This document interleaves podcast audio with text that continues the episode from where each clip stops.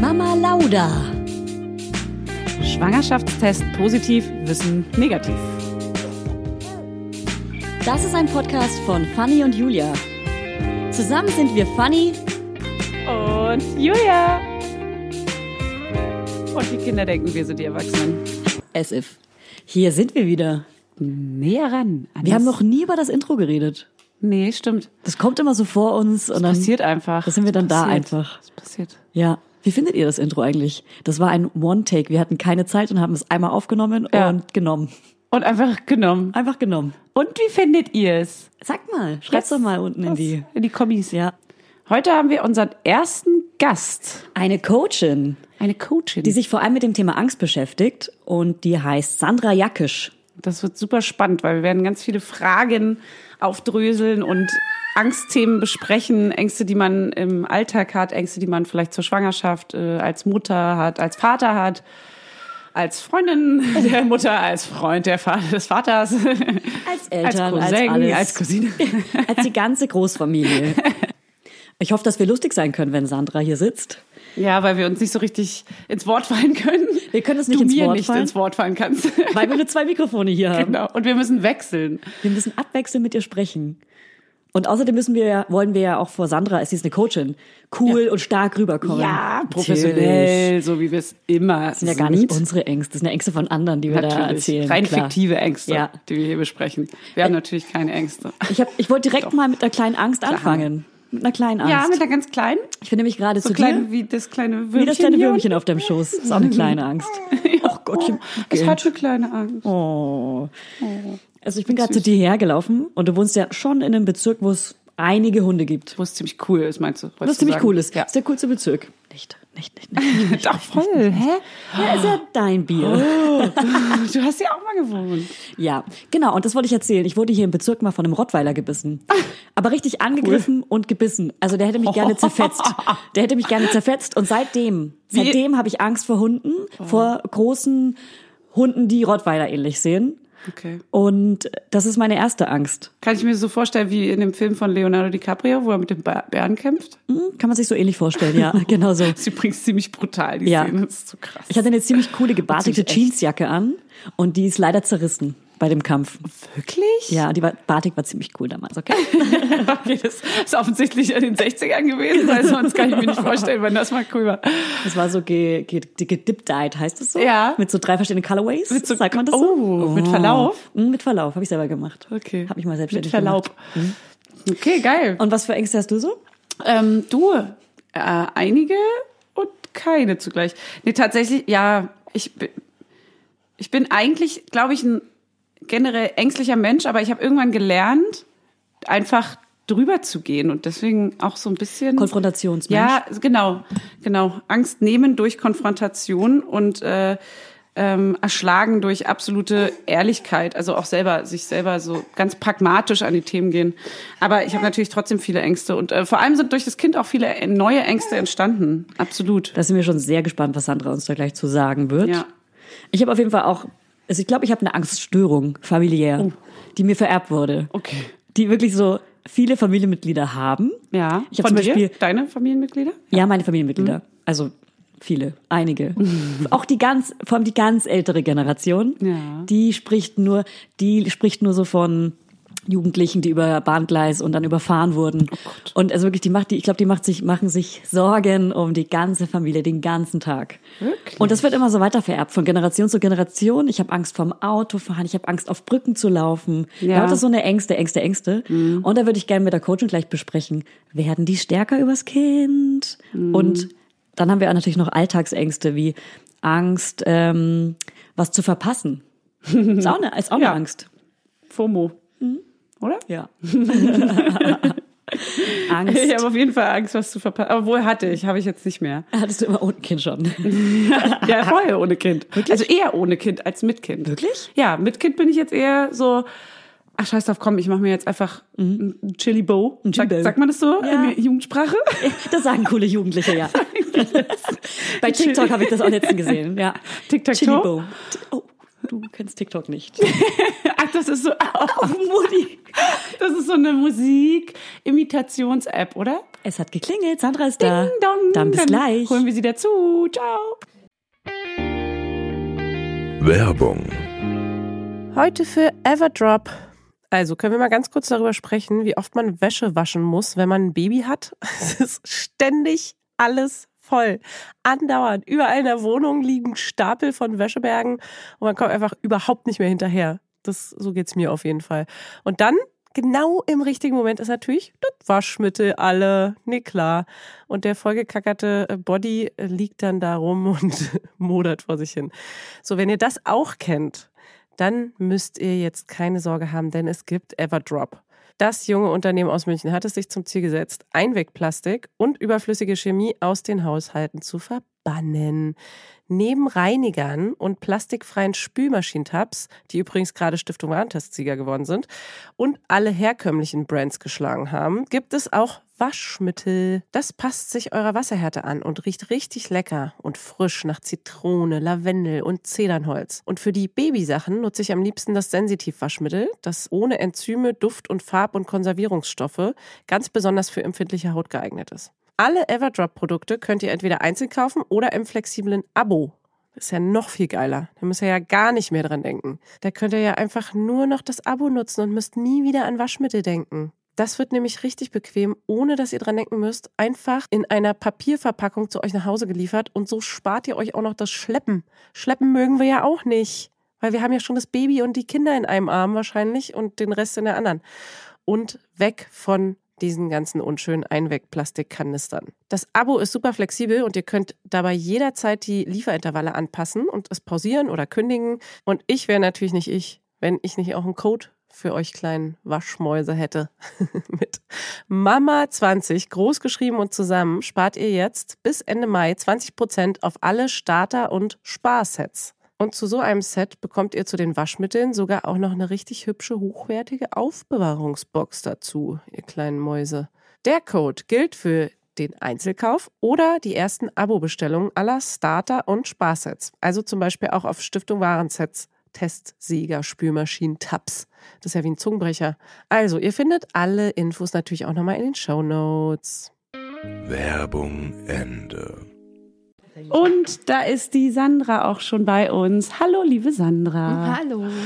Wir lassen dich jetzt erstmal ganz kurz vorstellen. Und zwar kannst du uns ja erstmal erklären, was eigentlich, ähm, weil wir haben dich jetzt unter Angstcoach oder also unter Coach vorgestellt. Du kannst uns ja mal kurz erklären, was überhaupt der Unterschied zwischen oder was du überhaupt machst, was das, wie das genau zu definieren ist und was der Unterschied zwischen Coach und einer Therapeutin zum Beispiel jetzt wäre in deinem Fall. Und vielleicht auch, was du vorher gemacht hast. Mhm, Mache ich. Ja, genau. Also ich bin Sandra, habt ihr ja wahrscheinlich schon erzählt in eurem Intro.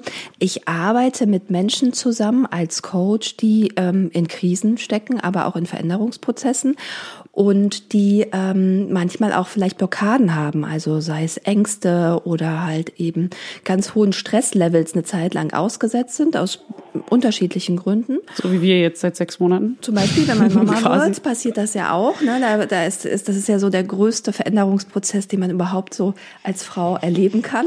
Ja. Also nebenbei, das ist den meisten ja gar nicht bewusst. Genau, und ich ähm, begleite als Coach eben Menschen dabei, eine neue Perspektive ähm, zu einzunehmen. Ne? Also manchmal ist man dann ja gerade in der Krise so ganz, ganz verstrickt in den Dingen. Und ähm, als Coach helfe ich eben, eine neue Perspektive einzunehmen.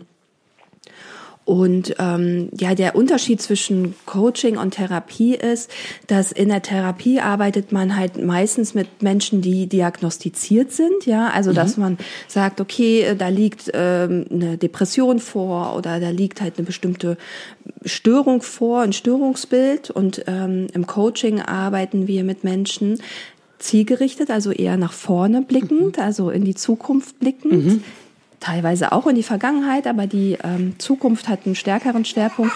Und wir arbeiten eben mit Menschen, die in der Krise sind. Ne? Das, das, da musst du nicht direkt eine Depression haben.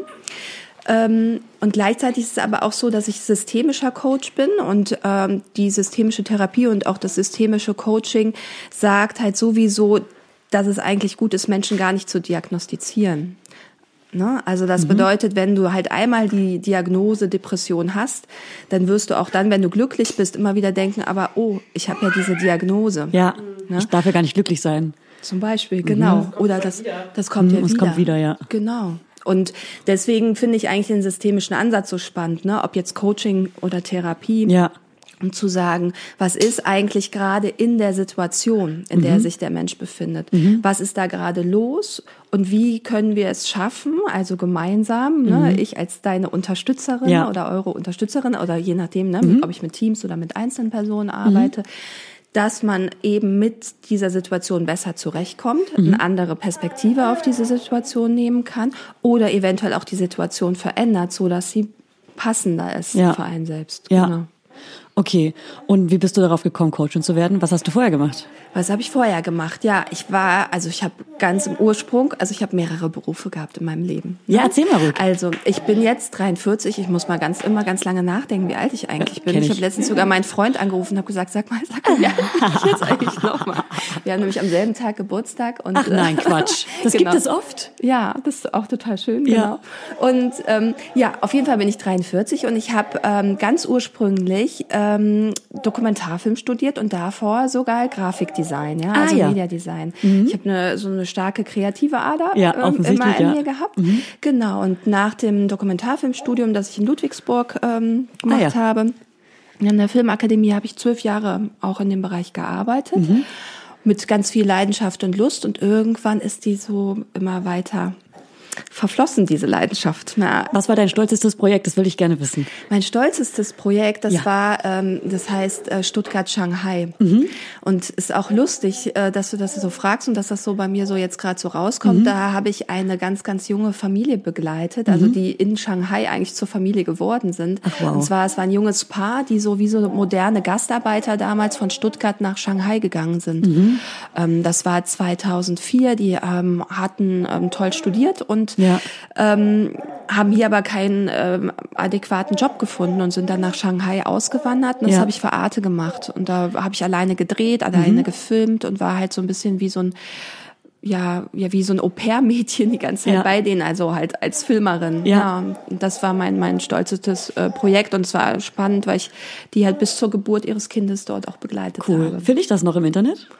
Findest du eventuell noch im Internet, das kann gut sein. Ja. Ich such's raus. Stutt- Ich such's raus. Man findet alles im Internet. Das stimmt, das stimmt, genau. Genau, das war eben, ne, das, das Ja. habe ich ganz, ganz viele Jahre gemacht und ehrlich gesagt kam das so mit, mit der Geburt meiner Kinder, dass ich halt immer weiter gemerkt habe, irgendwie bin ich zu jemandem anderen geworden Ja. und irgendwie hat eine neue Zeit angebrochen und irgendwie steht noch was anderes an und vielleicht Ja. Mhm. sogar so eine andere Seite in mir muss noch ausgelebt werden. Ja. Genau. Das ist total spannend. Das passiert ja so- vielen Müttern, oder? Genau, das passiert eigentlich fast allen Müttern. Ja. Ja, Ja. genau. Passiert das eigentlich auch Vätern? Ja, also ich habe zum Beispiel im Coaching tatsächlich mehrere Väter, die auch, also durch die Geburt ihres Kindes nochmal so die Fragestellung hatten, was will ich jetzt eigentlich Krass. mit meinem Leben? Und äh, soll ich jetzt die Erwartungen anderer erfüllen oder soll ich nicht eigentlich auch meine eigenen Bedürfnisse erfüllen? Ja. So, ne? Also es geht Vätern eigentlich genauso, aber so, so der größere Need oder der richtig große Pain, sage Ja. ich jetzt mal, den spüre ich mehr bei den Müttern. Ja. Also, dass da richtig was los ist und dass sie so sagen, okay, da, ich kann einfach nicht mehr, ich kann nicht mehr zurück Ja. in dieses alte Berufsfeld oder ich kann nicht mehr zurück in dieses alte Leben. Ja. In der Form, weil ich halt jemand anders geworden bin. Man hat halt so einen neuen Ring dazu bekommen, sag ich immer. Ne? Würdest du Eltern, Menschen, Vätern, Müttern, beziehungsweise ohne Kind, Leuten empfehlen, Kinder zu bekommen, ähm, um sich neu zu entdecken oder die Ängste vielleicht auch zu besiegen, die sie vorher schon hatten? Das weiß ich nicht. Ich weiß nicht, ob jetzt ein Kind so ein Vehikel dafür sein sollte, so, ne? Ja. Also ich glaube halt, dass, dass ein Kind was ganz Wunderbares in einem macht. Also ich glaube, das habt ihr bestimmt wahrscheinlich selber auch in der Schwangerschaft so gemerkt. Ich finde, die Schwangerschaft ist so die erste Zeit, so ging es mir zumindest, Ja.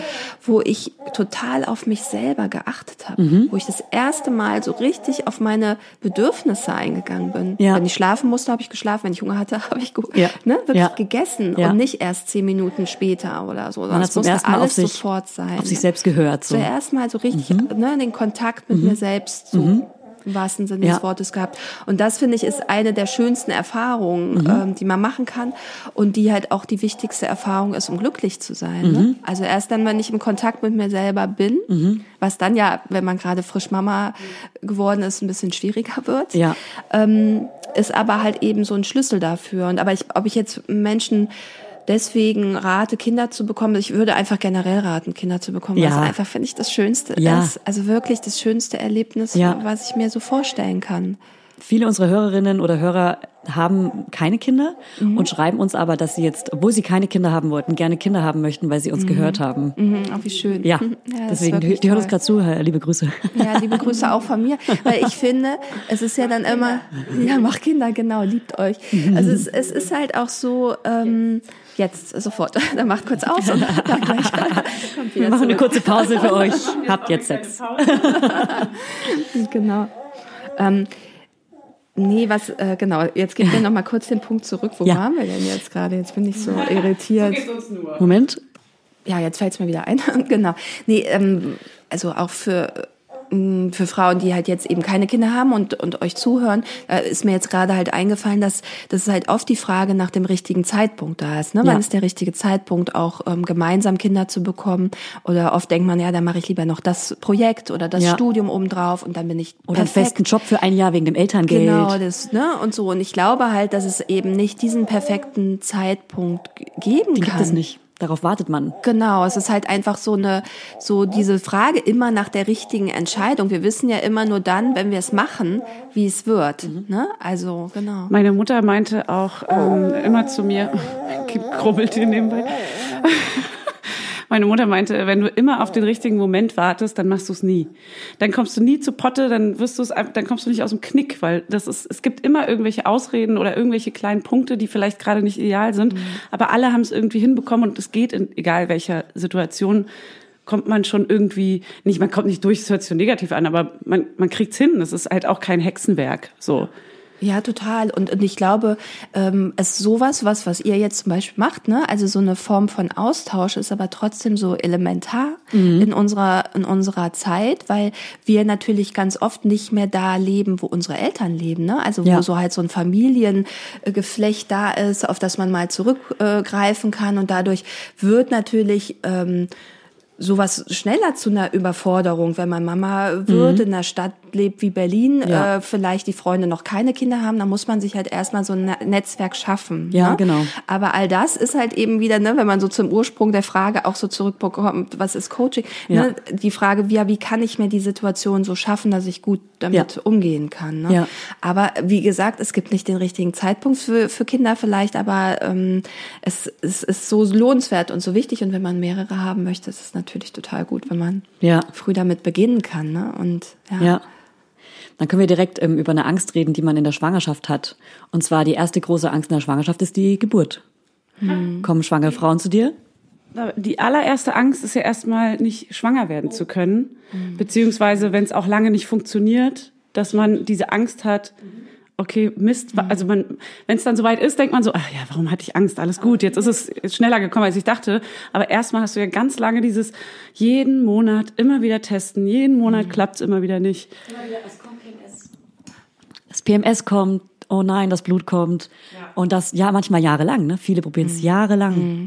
Ja, also ähm, ne, um da auf die Frage zu kommen, es kommen also erstmal auch ganz viele Frauen zu mir, die halt einen Kinderwunsch haben, weil halt ein Kinderwunsch natürlich auch zu einem großen Stressfaktor werden kann. Ne? Also es ist halt ähm, so, dass dass du dann selber immer dann, wenn wenn wenn es halt vielleicht nicht klappt, erstmal so eine enttäuschte Hoffnung hast, ne? Und dann halt vielleicht irgendwann tatsächlich auch damit anfängst, ähm, deinen eigenen Körper in Frage zu stellen. Vielleicht auch dann, wenn das ganze Thema ähm, künstliche Befruchtung mit dazu kommt. Und auch da sind halt auch die Ärzte teilweise immer, also sehr sehr schnell ähm, dabei, ähm, dich halt auch zu bestimmten Kliniken zu schicken. Ne? Also so auch so ein bisschen meine eigene Geschichte. Ich bin ähm, wollte ganz, ganz, ganz lange, ganz früh Kinder haben und es hat aber nicht geklappt. Wie also, früh, wenn ich fragen darf?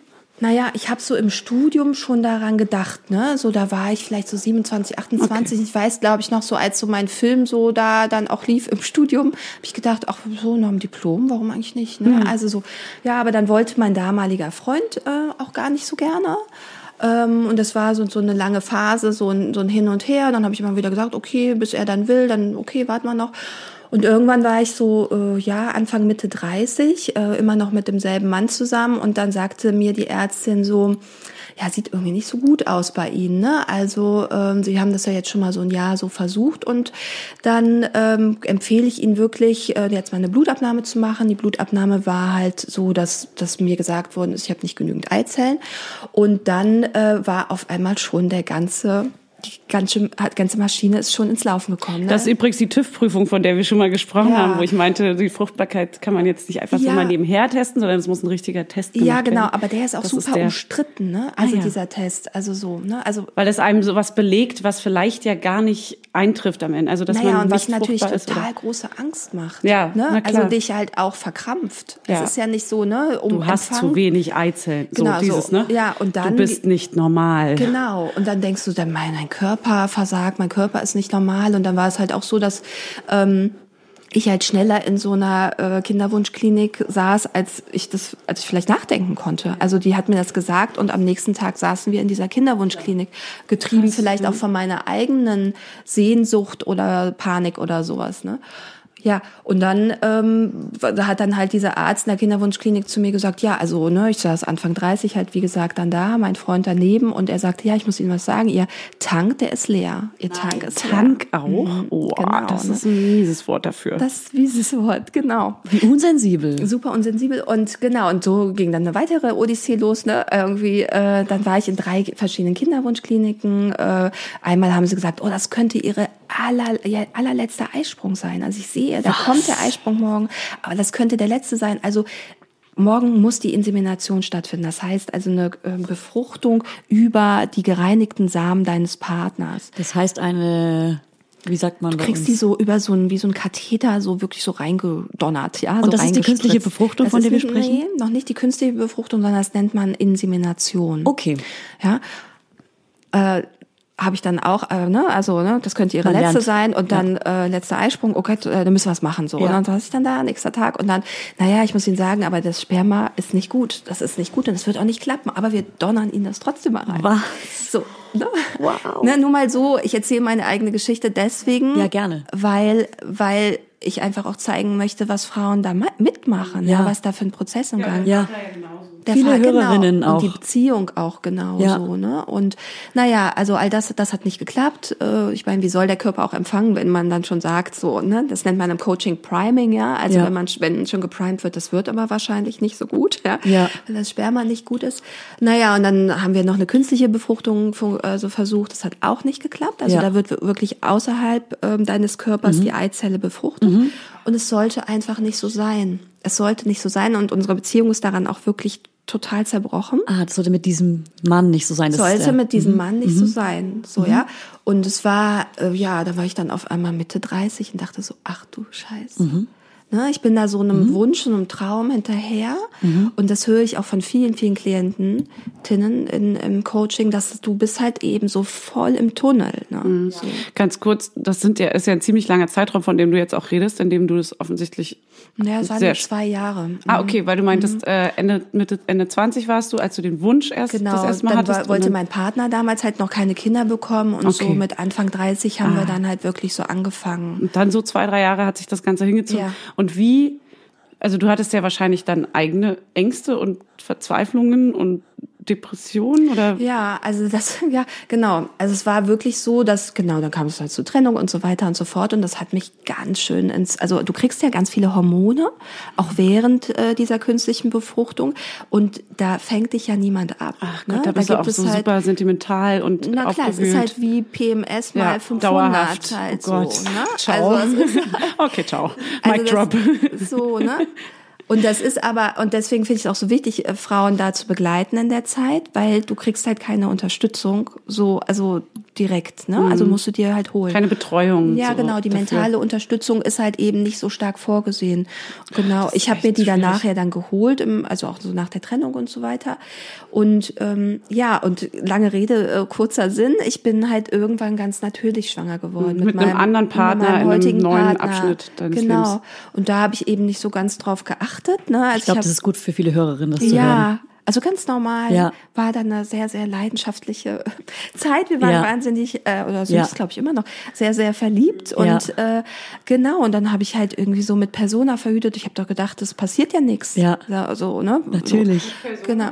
Also hier so, ne, einmal, also quasi mit Persona, oh, darf ich nicht sagen, ne? Doch, doch. Bei uns darf man alles sagen. Also ist, oder wie heißt das, äh, so diese, diesen Computer, wo du halt quasi drauf ah ja, wie so ein. Fruchtbarkeitskalender. Genau, aber den gibt's ja auch zur Verhütung. Ja, Wo genau. du gucken kannst, Ja. okay, wie, wo, wann ist denn mein Eisprung? Andersrum einfach, genau. So, ja. Ja.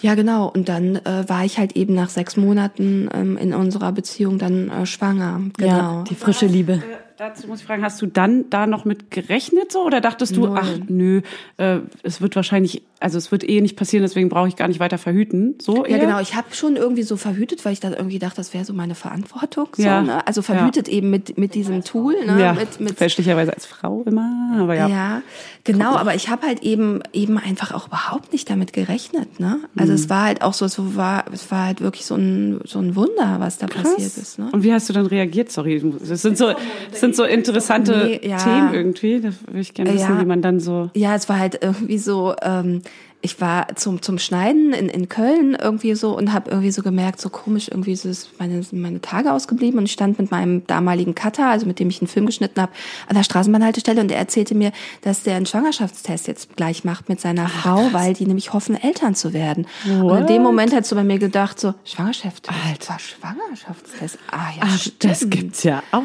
Wie krass spannend. Und Oh dann Gott. bin ich echt zur, äh, zum, hier, zu einer Drogerie gegangen und dann, äh, ich wollte eigentlich zum Sport und dann bin ich da Ah. äh, bei diesem quasi Sportstudio, wo ich da war, äh, auf die Toilette und habe halt diesen Schwangerschaftstest gemacht. Wow, wirklich. Ganz Ja, spontan, ganz einfach weil, spontan, genau. weil dir das dann in den Kopf kam überhaupt. Krass, Ja, genau. das Und dann ja war ich geil. schwanger, genau. Und der war schon positiv. Der war positiv, genau. Ich habe mich total gefreut und ich habe, ich habe ja erst, ich, ja, ich wow. habe auch, glaube ich, am ganzen Körper gezittert. Es waren halt ganz, ganz viele äh, tolle Ja. Schübe, die da so kamen. Ja. Und es war halt auch wunderschön und ich bin dann aber erstmal schwimmen gegangen. Also, Ja. ne? also das war Erstmal mein Ziel. Ich wollte eigentlich schwimmen gehen. Ja. ja nee, ich habe auch erstmal gedacht, wie sage ich das denn jetzt meinem Partner? Mal, wenn man so frisch zusammen ist, Wir ne? waren ja ganz frisch zusammen. So, genau.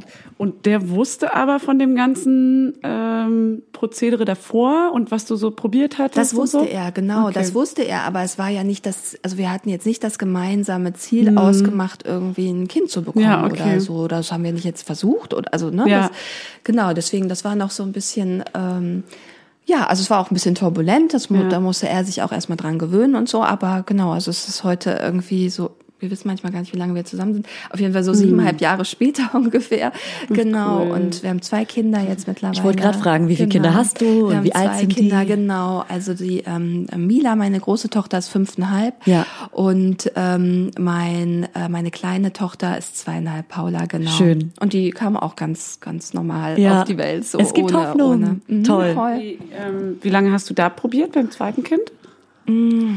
Ja, vielleicht. So aktiv, wenn man so jetzt so aktiv, sagt, wir wollen also und wir klar, haben. vielleicht waren das so sechs Monate, so Okay. sieben Monate. Ja, cool. Mhm. Das ist ja geil. Und aber liegt das dann daran, dass diese Klinik oder die Kliniken und die Ärzte und die äh, Therapeuten dir da irgendwie, also denkst du, dass die dir, dass die dich in, vielleicht in eine falsche Richtung betreuen? oder dass es so Geld oder der Partner oder dass es so Geldmache war oder weißt du, dass Ach, sie das dir was einreden, nicht, ne? was vielleicht gar nicht. Also ich glaube, es gibt total tolle Kliniken. Also es gibt, also und es ist ja auch total toll, dass es möglich ist. Ja, ne? total, Also so absolut. grundsätzlich. Ähm, aber ich, ich hatte eben die Erfahrung, also die letzte Klinik war richtig, richtig gut, wo ich war.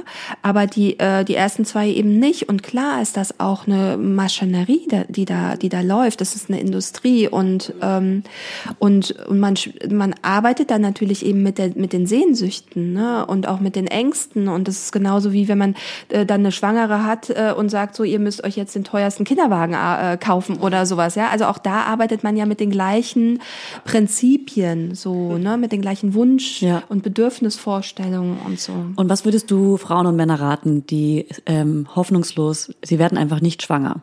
Was würdest du denen raten? Die sich reinsteigern, die Ängste haben, dass sie nicht schwanger werden können, die total Ja. verkopfen und sich so in das Thema reinfressen, dass sie nicht mehr richtig glücklich sind in dem Zeitpunkt, in dem sie versuchen, schwanger zu werden. Ja, also es ist ja so, ne, dass man ja, man kann da mit dem Verstand nicht so viel machen, ne? Du kannst jetzt nicht zu jemandem sagen, na ja, entspann dich mal, ne? Verkopf dich mal Ja, nicht so. das ist auch fies. Das ne? ist halt. das haben wir so äh, ganz plump gesagt, aber ja, nee, das nee, ist also natürlich nee, ich schwierig. sag, nee, das, das denkt man ja auch, das sagt man ja auch intuitiv ganz oft so, ne? Auch wenn jemand jetzt äh, Angst vor einer Prüfung hat, dann sagt man, du hast doch gelernt, verkopf dich mal nicht so. Mhm. Aber vom System, was läuft da ab, ist halt ein Teil unseres äh, Gehirns, das limbische System, das ist in dem Moment blockiert. Da Mhm. läuft der Stress ab, da läuft auch die Angst ab, über die wir ja nachher noch reden wollen. Und dann ähm, ist es halt eben ganz wichtig, und das kann man zum Beispiel im, im Coaching oder in der Therapie oder aber auch mit Meditation, eben mit verschiedenen Tools erreichen, das limbische System wieder zu beruhigen, also so eine Art Stressregulation reinzubringen. Ne? Also das heißt, wenn halt Verkrampfung da ist, so wie, wie wenn man die ganze Zeit so angespannt ist, dann kann man halt auch nicht so unbedingt empfangen. Ne? Dann kann man auch nicht unbedingt, ähm, also eben so, das kann es nicht zu einer Einnistung unbedingt kommen. Deswegen Ja. braucht der Körper ja auch so eine gewisse Entspannung und Balance und die bekommt man ja, wenn man sich damit auseinandersetzt, aber auf einer unbewussten Ebene, so sagen Ja. wir immer im Coaching. Ne? Ja. Dann eben also ich, ich arbeite zum Beispiel mit einer Methode, die heißt Wingwave. Und da arbeiten wir, das ist das, das hat dir Ja. deine Freundin, glaube ich, erzählt Ja. vielleicht. Ne?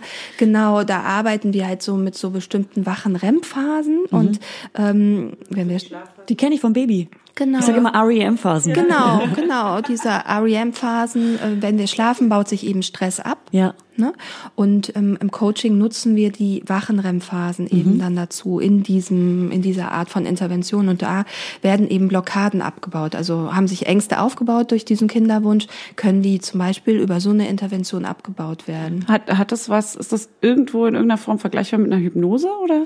Ja, das hat einen ähnlichen State, den du da einnimmst. Du bist aber halt ähm, viel aktiver dabei. ne? okay. Also in der Hypnose. Wacher. Also nicht Wacher, so. genau. Hypnose ist ja für viele so dieses, ja, als ob, als ob ich da mich jetzt irgendwie in so eine Fremdbestimmung geben könnte. Mhm. Aber die, das hört sich für mich irgendwie pragmatischer an, was du jetzt sagst. Genau, dass du man da mehr dabei ist auch. Also du Bewusster. bist, bist äh, quasi bewusster und unbewusst dabei, so Ja. auf beiden Ja. Ebenen. Und ähm, was ich aber auch im Coaching viel mache und auch viele andere Coaches, ähm, Coaches oder auch Therapeuten, ist halt so eine Form von Hypno-Coaching oder Hypnotherapie, wo man halt wirklich dann auch mit, ähm, mit Elementen aus der Hypnose arbeitet und dann in so eine Art von Trance geht, aber wo du ansprechbar bist. Ne? Genau. Also das sind so verschiedene Methoden. Es geht halt immer darum, wenn das limbische System, also unser Stress da ist, geht es immer darum, den abzubauen, indem man eben das Unbewusste anspricht und die Blockade löst. So, Okay. ne? Und du meinst, wenn man diese Blockaden löst, dass man dann auch wieder teilweise eventuell empfänglicher wird, Mhm. dass du auflockerst, dass du mit dem ganzen Thema entspannter für dich umgehst, aber auch vielleicht das dann einfacher wird, Genau. überhaupt. Ja, also das und ich glaube auch, was halt mega wichtig ist, ist halt auch darüber zu sprechen. Also viele Frauen, die einen Kinderwunsch Mhm. Ja. haben, reden nicht darüber. Ja. Die reden nicht mit ihren besten Freundinnen Ja. darüber oder so, weil das, Das auch ich auch. schambesetzt ist. Ne? Also weil das halt so ist so Ja. und auch Scham löst wieder eine Blockade aus. Ne? Weil man auch so. anscheinend ja irgendwie entwickelt man dann offensichtlich diese Angst, ich, ich ähm, werde nicht so schnell schwanger, ich bin also das ist, ist wie so ein Statement. Ich bin nicht ganz, ich bin nicht ganz so locker. Ich bin nicht, gen- na und auch ich, ich kann es einfach nicht so gut wie ihr anderen, Genau, die schon schwanger geworden genau. sind. Vor allem ist es vielleicht auch schwer, mit Leuten darüber zu reden, die schnell schwanger geworden sind, weil man sich dann fast schon schämt, dass man es selber nicht so schnell hinbekommt oder weil alle anderen um einen herum es vielleicht schneller hinbekommen haben als man selber. Oder weil die einem ein schlechteres Gefühl geben. weil sie davon erzählen, wie toll und schnell es geklappt hat. Ja. Das natürlich. Ja, das sind halt verschiedene Faktoren, die da so zusammenkommen, ne? Aber auch eben diese diese schnellen Glaubenssätze, die dann entstehen können. Ich reich nicht aus, ich funktioniere nicht richtig und so, ne?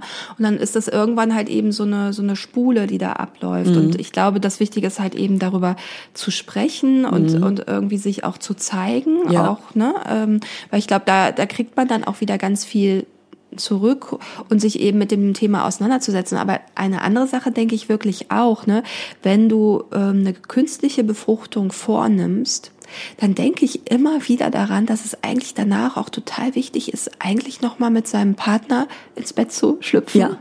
Und wirklich Ja. diesen leidenschaftlichen Prozess nochmal äh, stimulierst, ne? Ja. Weil dann, also das wissen wir ja alle, wenn wir irgendwie ne, eine gute leidenschaftliche Begegnung haben, dann ist halt dann ist halt keine Anspannung da. Ja, absolut. Ne? Aber vor so einem Termin, vor so einer künstlichen Befruchtung oder Insemination, da bin ich ja total aufgeregt. Ne? Mhm. Also mh, ich äh, entwickle gerade Tools dafür, die sich die Frauen dann auch auf, auf den Kopf, also, Mhm. also, also auf den Kopfhörer setzen können, ja, also dass sie halt äh, quasi eine bestimmte Audiodatei bekommen, Ja. die sie äh, ne, entspannen lassen. Oder ich begleite sogar auch manche Frauen äh, kurz kurz davor ne, mit Wi- mit Wingwave dann. Ähm, aber dass man halt danach sagt, okay, wir nehmen uns danach Zeit. Danach gehe ich nicht ins Büro oder Ja. irgendwo hin oder äh, jeder geht seiner Wege, sondern wir gehen wirklich noch mal ins Bett. Ja. Also so und machen uns da gut Ja. irgendwie, ja. Ja. So und ich glaube, dass das hilft und auch wirklich die ganze, am besten so diese ganze Woche äh, während dieser Einnistungsphase. Ja, Also, dass man dem Körper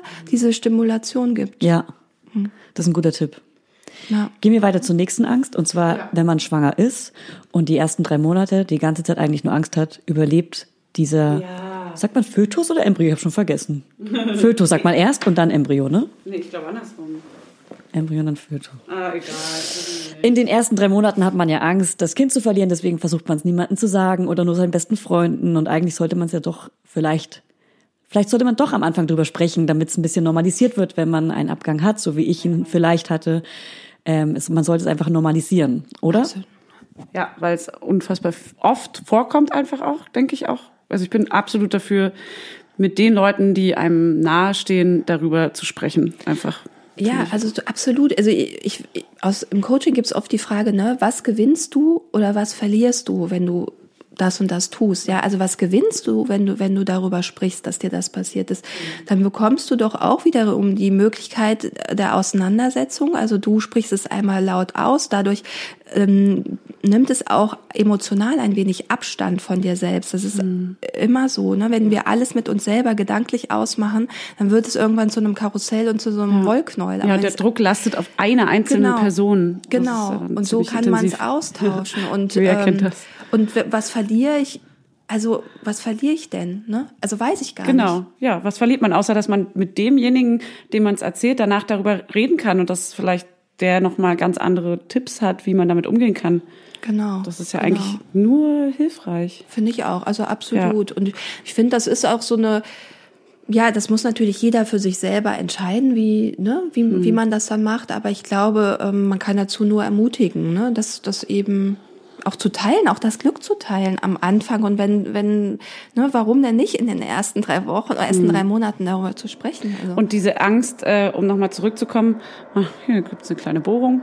Wir sind beim Zahnarzt. so hört sich das hier an. Ähm, es gibt also diese Angst überhaupt, dass man die empfindet in den ersten drei Monaten. Wenn man da vielleicht, also hast du da vielleicht einen Tipp, dass man da gar nicht so, ich sag immer, denk nicht dran, wenn es soweit ist, kannst du immer noch darüber nachdenken und mach dir nicht diese schöne Zeit kaputt. Aber vielleicht hast du ja ein bisschen professionellere Tipps dazu.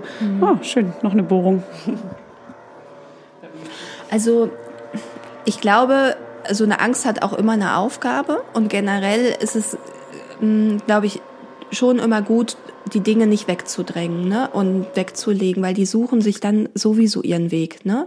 Ähm, aber erste Sache ist wirklich auch über die Ängste zu sprechen. So und ähm, dann sind äh, wirklich auch wieder Sachen wie ähm, Meditation oder auch ähm, zu erkennen, ich bin nicht die Angst, sondern die Angst ist jetzt einfach ein Teil von mir und die ist vielleicht auch begründet, weil das ist ja auch ein Wunder, was da gerade passiert. Ja, da wird ein Mensch hergestellt, wie abgefahren. Ja, Ja. also dass der dann, dass, dass danach alles da Ja. ist. Ja. So, was ist denn das für eine tolle Erfindung überhaupt so? Ja. Ne?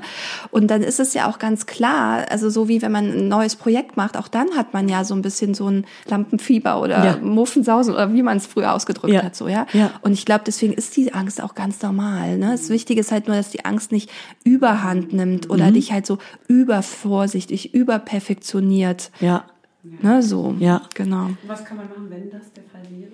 Wenn das der Fall wäre, wenn man, wenn die Angst einen halt wirklich über, übermannt, dann würde ich wirklich auch nochmal versuchen, wirklich ins Coaching zu gehen oder wirklich sonst auch einen Therapeuten aufzusuchen. Ne? Also wenn das so wird, dass, dass es halt zu so einem täglichen äh, Begleiter wird. Also wir fragen ganz oft, ne, wie, wenn man, wir gehen im Coaching oder auch in der Therapie wirklich auch davon aus, dass wir halt versi- verschiedene Persönlichkeitsanteile haben, die halt wirklich so unsere Identität ausmachen. Ne? Und die Angst ist eben so ein Teil davon. Ne? Und wir sind der Dirigent. Ja.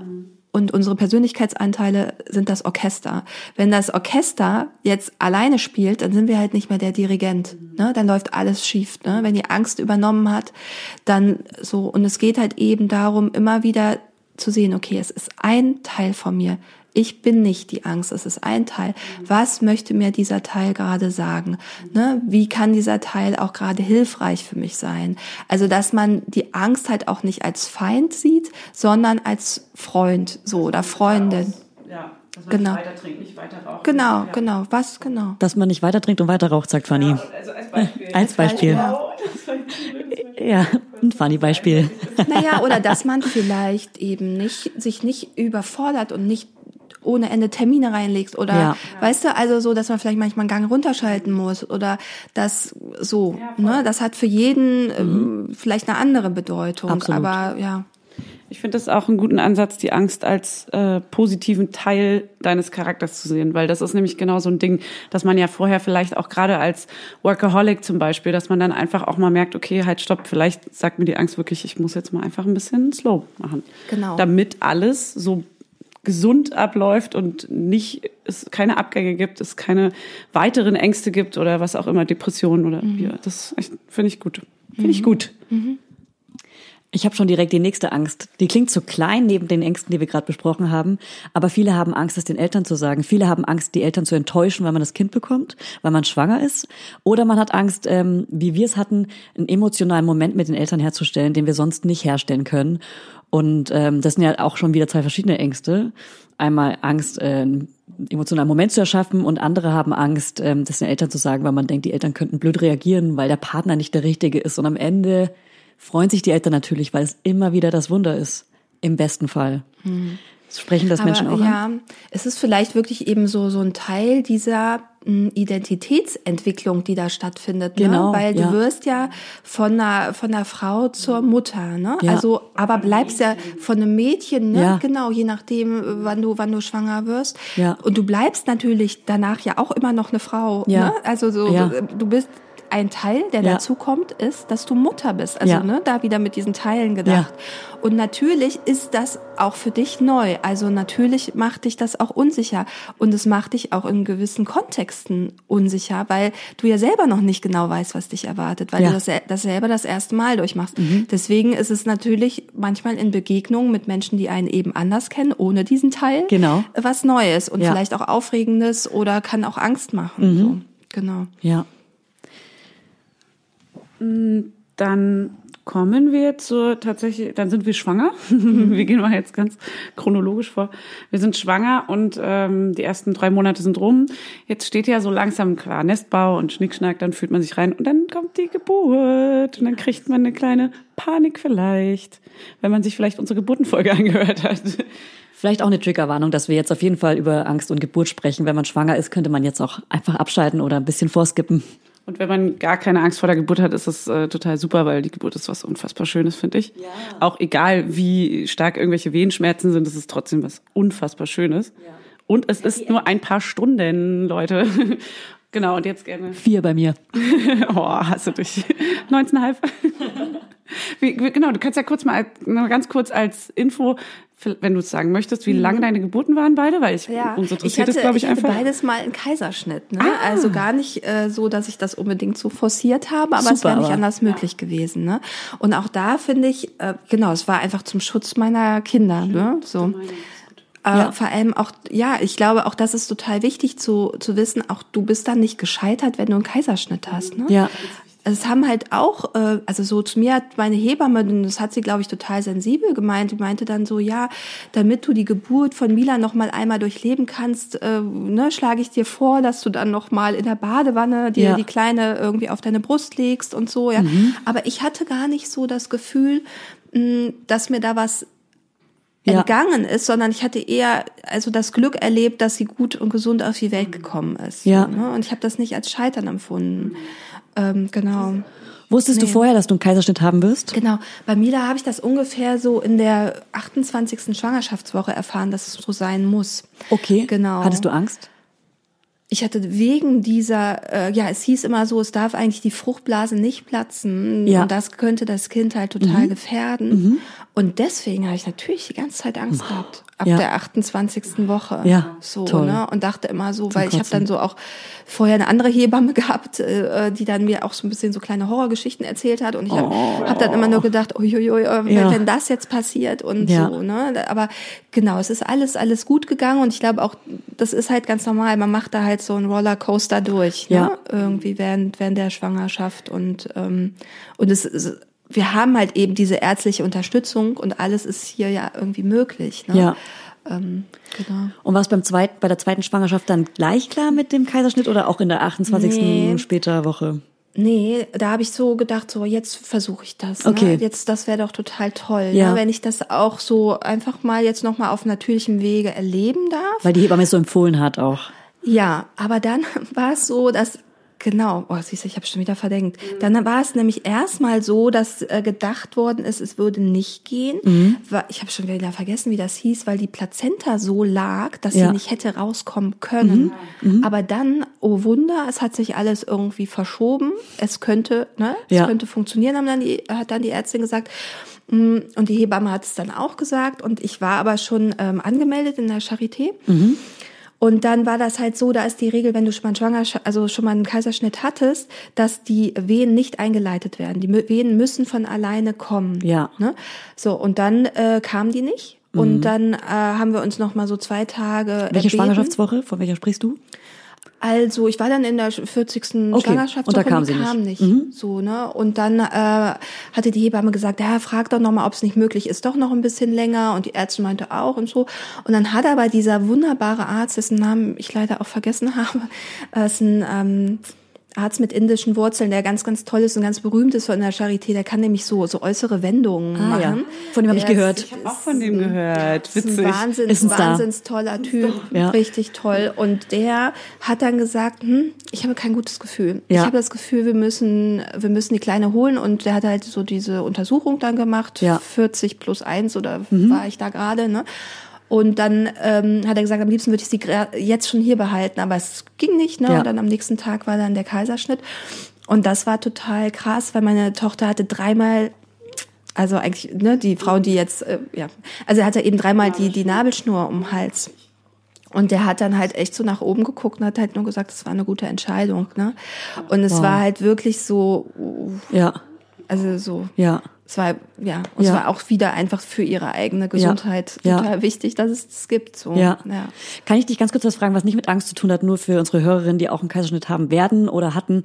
Ähm, wie lang hattest du dann danach Probleme, wieder zu laufen oder was auch immer im Wochenbett? Die Folge hatten wir nämlich gerade davor, die Wochenbettfolge, dass du es kurz mal erzählst.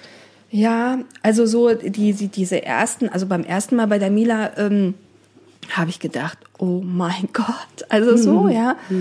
Äh, das, das war halt, das hat halt geschmerzt, weil ich da halt auch noch so mega sportlich vorher war. Ich hatte halt auch eben krasser Bauchmuskeln und das wird halt eben dann einmal ja Hat eine durchtrennt. große Narbe dann, ne? Ja, eine Operation. So. Das ist eine Oper genau. Und, und du hast ja auch nicht unbedingt dann Zeit, sich- dich zu regenerieren, ne? wie wenn du sonst eine Operation hättest, sondern da ist ein kleines Ja, Wesen und du kennst das, kennt werden. das so, ne? Genau. Mama-Tanz. Genau. Also ja, das dauert vielleicht so schon so vier Tage, so, ja, so, ich sag mal, na, am ersten Tag schmerzt es halt eben ganz, ganz doll und dann hört Mhm. es einfach auf und es wird dann auch besser.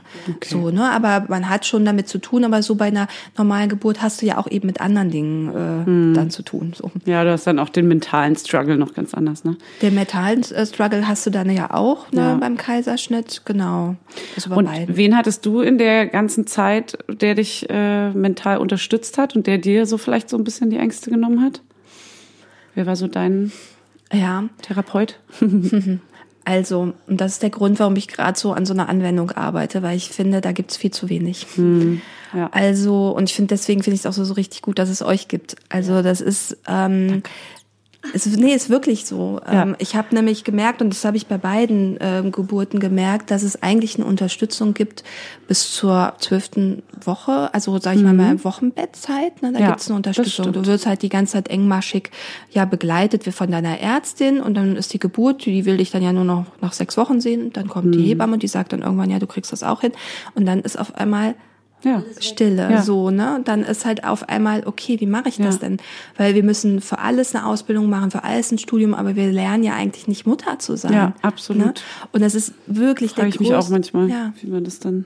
Zu wem geht man, wenn man keine guten Genau. Freunde um sich Ja. herum hat? Und man war auch so oft bei der Frauenärztin, irgendwann alle zwei Wochen, Mhm. irgendwann jede Woche. Nach der, nach der Schwangerschaft, als ich nach sechs Wochen nach der Geburt wieder dort war, wir haben uns mit Umarmungen alle verabschiedet, weil wir uns jetzt ein Jahr nicht sehen.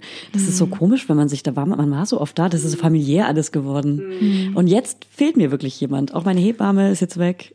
Und deswegen Ja, bin ich froh, euch. Fanny zu haben.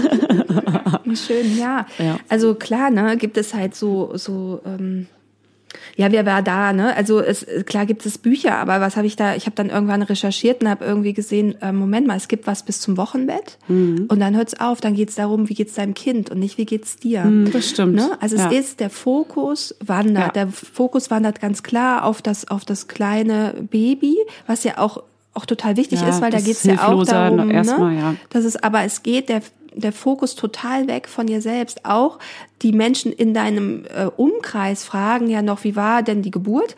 Aber danach fragen sie meistens, wie geht's dem Kind? Es wird Mhm. ganz, ganz wenig gefragt und da achte ich zum Beispiel auch ganz doll drauf, auch bei Freundinnen oder halt in der Familie, wenn jemand ein Mhm. geht's Kind dir, bekommt, er- erst die Mama zu fragen, wie Ja. geht's dir?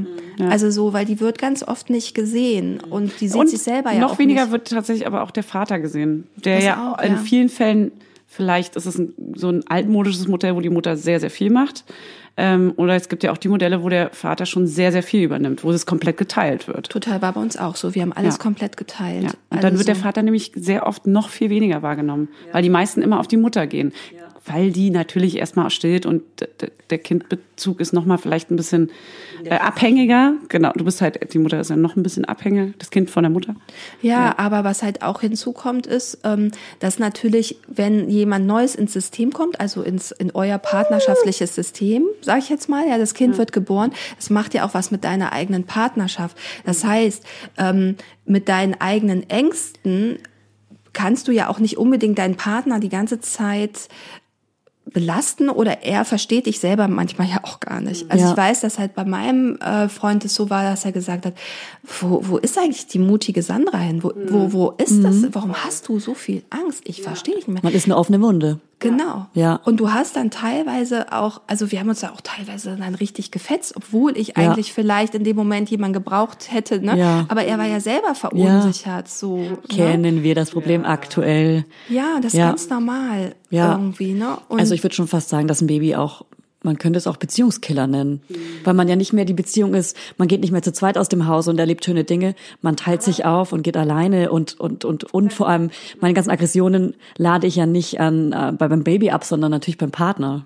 Ja, genau. Je nachdem, aber klar, und da geht's halt eben auch wieder darum, ne, an ähm, der Kommunikation, an dem Dialog zu, zu arbeiten und auch da, ne, zu sprechen und zu sagen, wie es einem gerade geht, was man gerade braucht, aber von beiden Seiten aus, ne? Ja, Da, du hast ähm, wir kommen gleich nochmal auf die Ang- Angst vor der Geburt, äh, was man da noch machen kann zurück. Aber da ist gerade dieser Wink zu einer meiner Ängste, dass nämlich vorher alle immer gesagt haben, passt auf eure Beziehung auf und so ein Kind stellt sich dazwischen und dann ist deine ganze Liebe projiziert auf dieses Kind und ihr müsst dann gucken, dass ihr euch wieder zusammenfindet. Und davor hatte ich nämlich ganz viel Angst, weil das ganz viele immer wieder aus verschiedensten Ecken gesagt haben. Und da muss ich aber auch sagen, dass wir als Partner auch sehr gut zusammengehalten haben. Vielleicht, weil da auch das Bewusstsein da mehr da war, weil die Angst so groß davor war, dass ich auch immer wieder ganz stark darauf achte, dass man sich nicht verliert. Nicht, dass wir jetzt uns super viel Auszeiten ohne Baby jetzt schon genommen hätten, aber man weiß zumindest, dass das ganz wichtig ist und dass man ganz viel reden muss und dass man ganz viel kuschelt auch, wenn man sich gerade gestritten hat, vielleicht, dass man sich diese körperliche Nähe und die geistige und mentale Ebene auch wieder immer ganz, ganz, ganz oft im Alltag einfach auch schafft. Total. Und das war nämlich so eine Angst, die ich hatte, dass man so auseinanderdriftet, dass so jeder sein Ding macht, dass man nur noch so grantig ist zueinander, weil man unterschlafen ist, weil man einfach hormonell komplett durcheinander ist, weil man einfach nicht mehr kann. Man spricht der Probleme nicht direkt an und trägt diese Aggression oder Ängste ähm, die ganze Zeit mit sich rum, mit wie, wie, wie den Knoten, den du vorhin angesprochen hast, und ist dann passiv-aggressiv die ganze Zeit, statt aktiv-aggressiv zu sein und auf den Partner zuzugehen. Einfach auch mal sich zu prügeln. Aber also ich finde, was da wirklich hilft bei uns in der Beziehung, ist, dass man wirklich sagt, wir, wir reden heute Abend mal, sich die Zeit zu nehmen und auch die Zeit zu nehmen, drüber nachzudenken, wie man es verpackt aus welchem Punkt man das äh, sagt, weil man es oft einfach falsch verpackt und dann einfach nur in so einem Beziehungschaos endet. Ja, da sind halt eben ja auch zwei Faktoren noch irgendwie da. Äh, ne, da ist der Schlafmangel da. Ja. Ne? Auch der Schlafmangel ähm, macht natürlich auch was mit deinem limbischen System, also mit deinem ja. Gefühlshören. Ne? Das, das ja. stresst halt enorm und ähm, dadurch hm, finde ich muss man sich halt auch vielleicht einfach so ein bisschen diese, dieses erste Jahr auch manchmal mit einem Augenzwinkern ansehen und muss sagen so, hey, lass uns jetzt mal gerade nicht so ernst, ja. also schon ja. ernst nehmen, aber in dem Sinne, dass ja. man vielleicht nicht auch sich alles nicht trennt einfach. so persönlich nimmt, nee, echt auch zusammenarbeitet. Aber ich glaube auch gleichzeitig, das ist auch eine total tolle Übung, die man noch in der Schwangerschaft machen kann. Ne? Also dass man halt einfach wie so eine Art Dialog entwickelt und auch irgendwie sagt, ähm, jetzt redest du mal zehn Minuten mhm. und ich nur, ich höre dir zu und danach redest das würde uns andere. sehr schwer fallen. Ja, aber das habe ja. ich mal gehört bei Pardiologie. Charlotte Roche mhm. und ihr Mann machen das mit diesen mhm. zehn Minuten. Das wollte ich mal nachmachen. Oh, ich, das ist total das, das, das wäre ein Albtraum für mich. Aber ja. es ist auch total spannend, mit einer ja. Freundin zu machen oder mit Eltern oder wem auch immer. Wir also beide so. Auch in Workshops. No way. Ja. Podcast machen wir das mal. Genau. Ja. ja. Aber sich dann auch dabei in die Augen ja. zu gucken, das ist wirklich toll. Oh, das ist gut. Das machen wir wirklich mal in einer Folge. Mhm. Die nennen wir dann auch so. Mhm. Wie auch immer. Wie das Wie das heißt. Fragen wir dich nochmal später. Ruf dann nochmal an. Rufen wir nochmal an. Ähm, äh, ja, jetzt, ich, wir müssen noch mal ganz kurz die Schleife schlagen zur Ängste vor der Geburt, weil du hattest jetzt erzählt, wie deine Geburten waren, dass du Kaiserschnitte hast.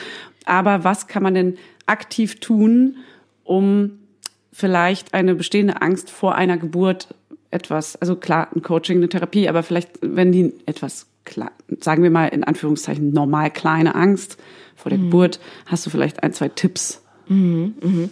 Also ich, bin wirklich so eine äh, große Befürworterin von, von Meditation. Also ich glaube, das beruhigt eben äh, das limbische System ähm, absolut. Ja. Und ähm, das ist nicht nur so, dass ich das glaube, sondern das beweisen auch so Hirnscans, ja. Also wenn man, wenn man Hirnscans von Mönchen anschaut, die meditieren oder Menschen, die nicht meditieren, da ist halt das limbische System beruhigt und ja. das hilft auch wirklich vor der Geburt. Und es gibt halt verschiedene ähm, Tools. Also ganz oft ist es so, so im englischsprachigen Raum, das ist also so diese Form von Hypnobirthing oder ja. so, ja, also dass du halt eben in so eine Art von von Trance gehst und mhm. immer wieder so gemeinsam mit dem Atmen mhm dich beruhigst, ja, mhm. oder halt auch, was, was, egal bei welcher Angst, die du hast, auch immer wieder drauf zu gucken, wo im Körper zeigt sich die Angst gerade, ne? Wenn, ja. wenn irgendwie ein ganz starker Druck zum Beispiel entsteht in der Brust, was ganz oft passiert, dass man einfach nur die Hand darauf legt. Ja. Die Hand, also allein das Kurz Berühren. bei sich sein. Ja, und aber auch berühren dieser Stelle, wo sich die Angst zeigt, mhm. das ähm, bringt halt ganz viel Beruhigung. Merke ich auch gerade total. Weil das ist, also der Tastsinn ist das, was schon in der siebten Schwangerschaftswoche ausgeprägt ist. Das ist der, unser größter Sinn, ist mhm. der Tastsinn. Krass. Und ähm, genau, und da einfach die Hand drauflegen. Oder wenn, wenn die Angst man sagt eigentlich, es gibt so eine sogenannte 90-Sekunden-Regel. Ne? Also, dass, wenn man sagt, die Angst ist so eine Welle, die einen überschwappen kann oder nicht, und dass man halt versucht, auf dieser Welle zu surfen, das mhm. kann man in 90 Sekunden machen, mhm. indem man halt in dem Moment, wenn man merkt, die Angst wird immer stärker und stärker, sich erstmal fünf Dinge sucht, die man sieht, fünf mhm. Dinge sucht, die man hört, fünf Dinge sucht, die man riechen kann. In der Umgebung. Also in der Umgebung. Mhm. Also wenn du merkst, ich kann meine Angst gerade nicht mehr bändigen, so, Ja. dann kann man, also eine Angst kann sich nicht länger als 90 Sekunden halten, wenn man sie so umgeht. Das ist eine Art Ablenkung. Ja, das ist so eine Art ab, also ja, also es ist einmal quasi deine Datenautobahn anders. Also du, du schickst dein Auto halt in die andere Richtung. Ja. So in dem Moment. Und das ist halt eben, ne, fünf Dinge, die du siehst, fünf Dinge, die du hörst, fünf Dinge, die du sehen kannst und fünf Dinge, die Mhm. du riechst. Und das kannst du dann runter wieder auf vier, drei, zwei, eins. Mhm. Und dann ist schon auf jeden Fall ganz viel Beruhigung im System. Soll man das dann? Am besten oder wenn es wenn es nicht geht in dem Moment, äh, kann man das dann laut sagen. Es gibt noch eine ganz andere tolle ähm, Entspannungsübung. Das wäre jetzt ein bisschen vielleicht zu lang. Also die geht so acht Minuten, die zu zu, ähm, Ja. Zu machen. Genau, die ähm, gibt's auch auf meiner Webseite. Ah, cool. Sag mal wieder eine Webseite. Äh, Genau, sandrajakisch.coach. Ähm, Punkt Coach. Jakisch ist vielleicht nicht so ein einfacher Nachname. Wir werden es in unseren es, genau. Infotext mit reinschreiben, damit ihr alle easy Genau. drauf kommen könnt. Genau. Und da gibt's eine Meditation äh, auch unter Meditationen, die, ähm, die halt eben hilft, wenn man halt so ganz doll gestresst ist oder auch ganz viel Angst hat. Cool. Ich habe in der Schwangerschaft eine Therapie angefangen, weil ich auch, ähm, ich glaube, an Angststörungen leide, familiär gesehen, ähm, weil meine, also meine Oma auf jeden Fall große Ängste hat und das vererbt sie weiter und das vererben die weiter und jetzt bin ich diejenige, die Ängste hat. Und in der Schwangerschaft hatte ich große Angst vorm Fliegen, weil ich nochmal mit Freundinnen wegfliegen wollte und habe das in der Therapie durchgesprochen und da wurde mir auch genau dieser Tipp gegeben mit der Ablenkung, mit den fünf Dingen, vier Dingen, drei Dingen und Achtsamkeitsübungen zu machen und es hat mir total geholfen, wirklich einfach laut ein- und auszuatmen durch die Nase ein und durch den Mund aus und immer bis fünf zu zählen beim Einatmen bis fünf, beim Ausatmen bis fünf ähm, oder mich abzulenken. Und das hilft auch bei der Geburt, also Ja, bei der Angst genau. vor der Geburt. Und würdest du auch sagen, ähm, ich höre jetzt zum Beispiel das erste Mal davon, ich finde das super interessant.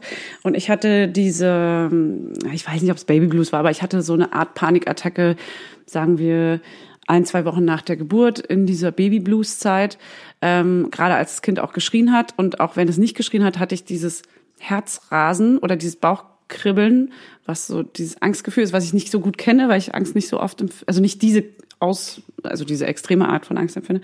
Und äh, dann aber gemerkt im Nachhinein, ah, das ist gerade eine, eine Panikattacke oder eine Angst. Hättest du da auch, also hilft dann auch dieses, also ist das das, was du erklärst, dass das hilft, wenn man sich dann ganz kurz auf was anderes konzentriert und sich da also rausbringt? auch, aber ähm, was, was glaube ich auch noch ganz wichtig ist, ist halt so erstmal zu wissen, was da eigentlich gerade äh, passiert. Ne? Und das ist auch eine Form von Aufklärung, die wahrscheinlich auch nochmal wichtig ist für eure Hörer. Also es wird eigentlich erst so seit zwei Jahrzehnten daran geforscht, was mit dem Gehirn passiert, wenn eine Frau zur Mutter wird. Und was wurde herausgefunden? Es ist halt so, dass sich das limbische System, also der Mandelkern, die Amygdala, vergrößert. Das heißt, wir sind vor allem in den ersten drei Monaten ja mit allen Sinnen dabei. Also unser emotionales Hirn, also unsere Ja. emotionale Intelligenz vergrößert sich Ja, stimmt, durch die. Schwangerschaft.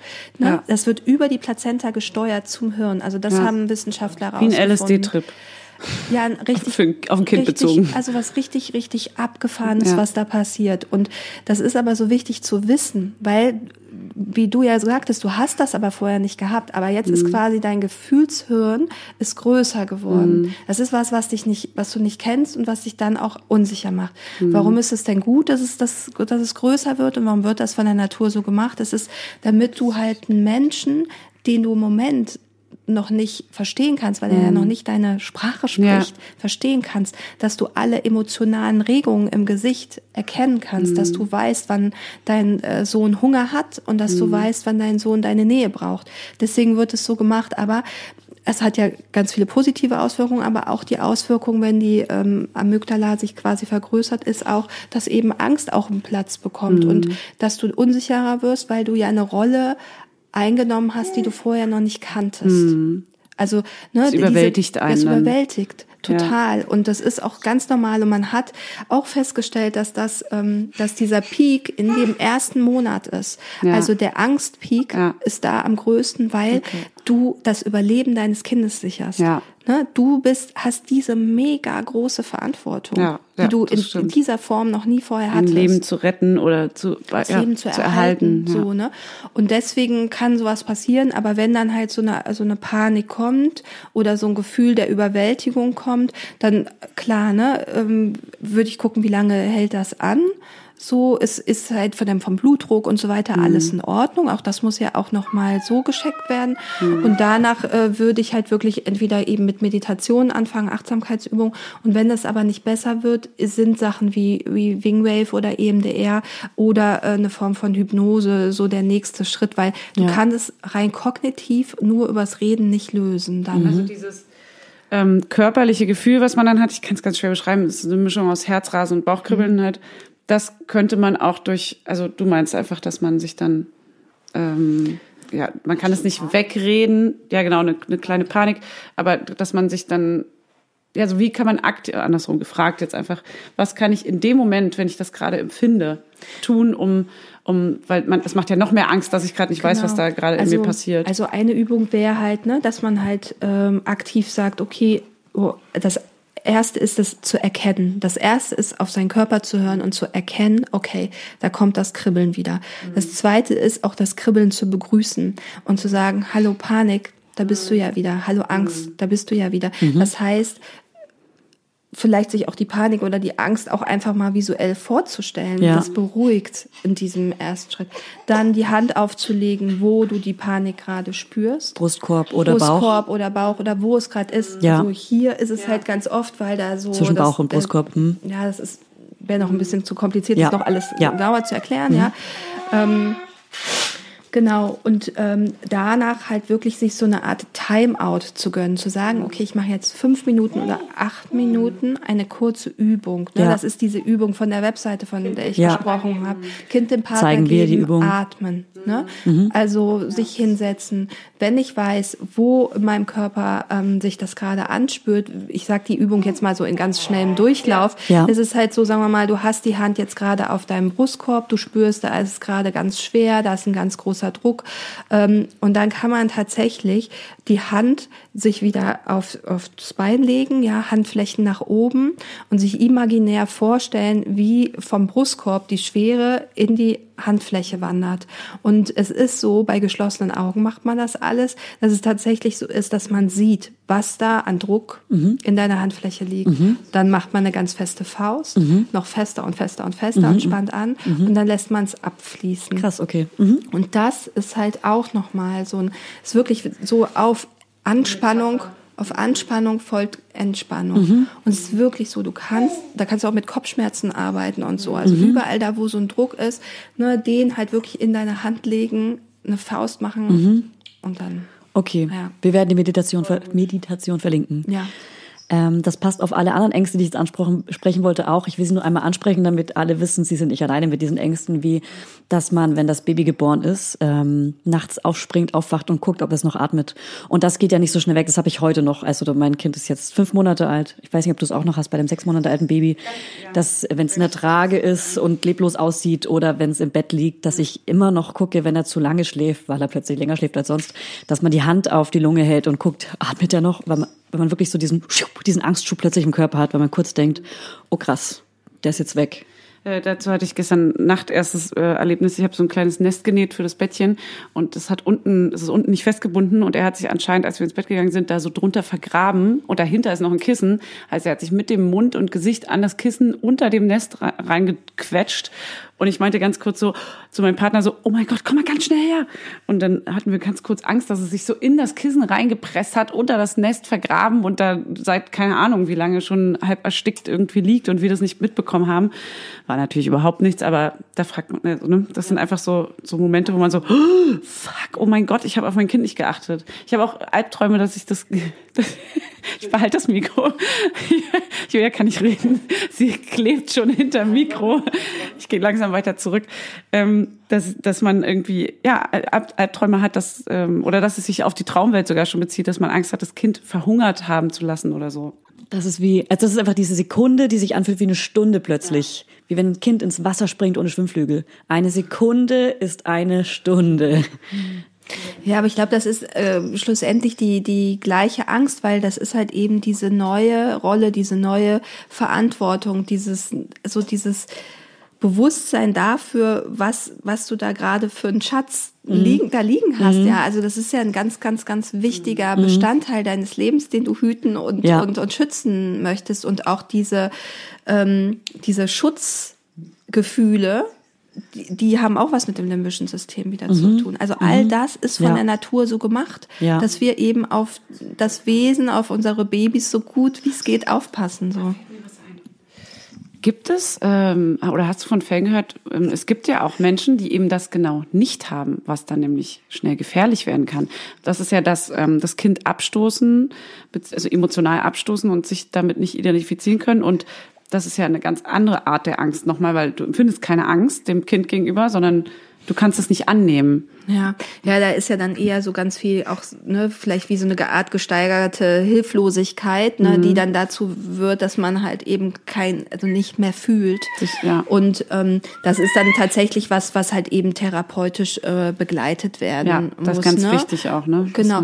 Aber was halt eben auch ganz wichtig ist, es ist halt eben, mh, es gab immer ein großes Gewicht darauf, auf die normale Geburt, auf die, die, die normale Frau, die das schon einfach alles so macht, ja. Ja. Und es gab eben den Blick nochmal auf diese ähm, postdatale Depression, aber was halt eben jetzt so, so seit einem Jahr so ein bisschen mehr passiert, und das finde ich total spannend, ist halt eben, dass man auch mal darauf guckt, was passiert eigentlich mit, mit Frauen im Allgemeinen, wenn man, wenn sie Mutter werden. Ja. Und das ist, glaube ich, so eine wichtige Frage, dass man halt eben da auch aufklärt und so wie ihr das jetzt macht mit dem Podcast, ja, dass ihr eben darüber redet, was, was eigentlich die unterschiedlichen Prozesse sind, weil die ersten drei Monate sind, sind das eine, was da passiert, so, ja, da bist du eben, gehst du out of focus von dir selbst, guckst halt ganz stark auf das Kind und danach, nach dem äh, dritten Monat kommt auf einmal dieses, ja, wer bin ich denn jetzt eigentlich? Was, was, was ist denn mein Status? Was ist denn meine Identität?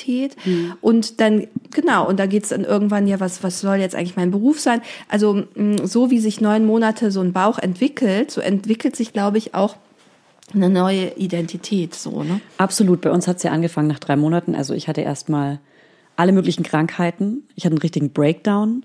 Habe plötzlich angefangen, mit meinem Freund abwechselnd die Nä- Nächte zu machen. Dann ging's wieder. Und dann habe ich mit Fanny angefangen, einen Podcast zu machen. Also tatsächlich, dass man, dass man sich umorientiert und einfach sich selber einfach neu erfindet. Ja, haben wir uns neu erfunden. Ganz neu. Total toll, ja. Und, genau, ich und denke, es gibt so viele tolle Frauen, die sich da neu erfinden. Und ich finde, das, das, das muss noch mehr gezeigt werden. Und das ist kein Handicap, wenn man, also auch beruflich kein Handicap. Ich wurde das letztens gefragt bei einem, so einem Interview, ob das irgendwie so ein Killer sein kann, Kinder zu Mhm. kriegen. Ich glaube, nein. Ich glaube, wir, wir kriegen halt eigentlich wie so eine Superpower dazu, Ja. ja.